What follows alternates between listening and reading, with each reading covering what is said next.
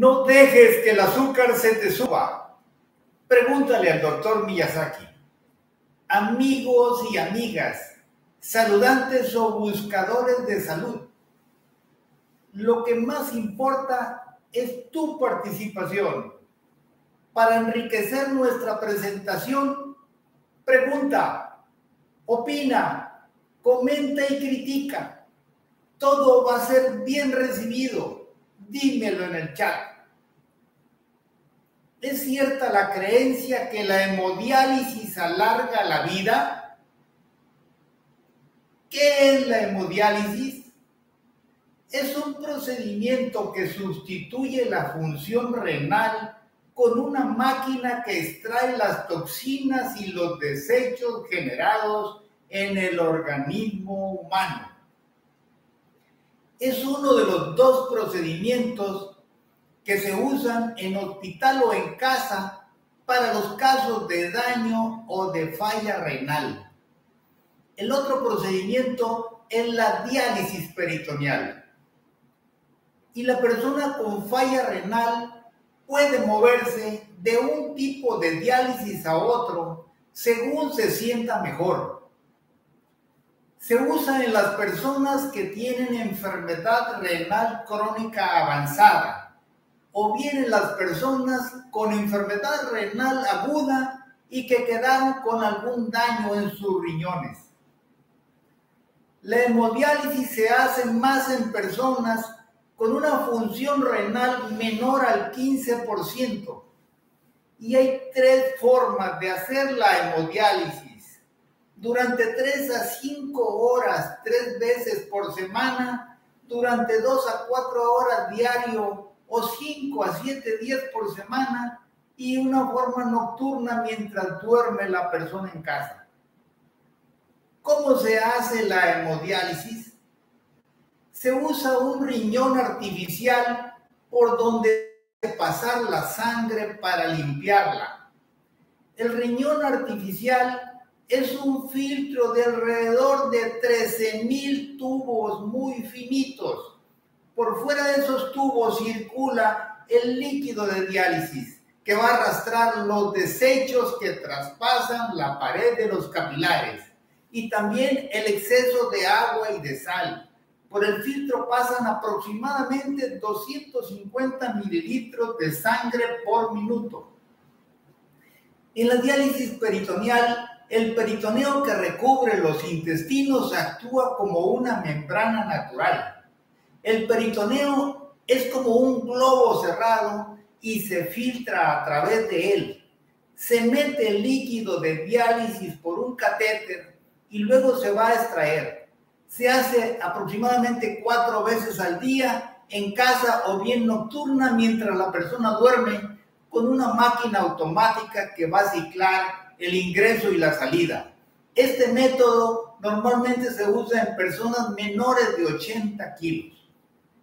La enfermedad renal crónica se ve en uno de cada mil personas. La diabetes se ve en 200 de cada mil personas. La hipertensión se ve en 250 de cada mil personas. De las personas que reciben hemodiálisis, el 20% está entre 18 y 35 años. El 30% está entre 35 y 60 años. Y el 50% son mayores de 60 años. ¿Y cuánto puede vivir una persona con hemodiálisis? Desde unos meses hasta 15 años, con un promedio de 3 años el 30% menos de un año, el 50% entre 1 y 5 años y el 20% más de 5 años. Habiendo daño renal en que la función está por arriba del 15%, no se alarga la vida. Habiendo falla renal en que la función está abajo de ese 15%, pudiera alargarse la vida pero a costa de sacrificar la calidad de esa vida, lamentablemente. La calidad de vida en la persona con hemodiálisis es baja en el 24% de los casos y mediana en el 76% de los casos. partiendo precisamente de la calidad de sus relaciones sociales. Cuando la persona en hemodiálisis es atendida en hospitales públicos, la salud física es la más afectada en el 60% de los casos. Y cuando es atendida en los hospitales privados, el daño es mayor quizá en la salud mental por el entorno económico regularmente adverso. ¿Qué problemas puede tener la hemodiálisis? Debido a una baja de la presión arterial durante la diálisis, puede haber síntomas a corto plazo.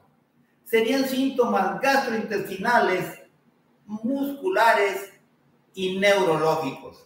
Y también podemos encontrar síntomas a largo plazo, principalmente ataques nerviosos y daños al corazón.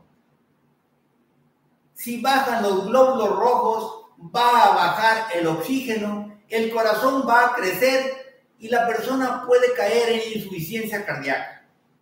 La diálisis no funciona cuando aparecen múltiples signos y síntomas como la náusea, el vómito, la falta de apetito, la fatiga, el insomnio, cambio en la cantidad de orina, menos agudeza mental, los calambres, hinchazón de rodillas, picazón, dolor torácico, falta de aire e hipertensión.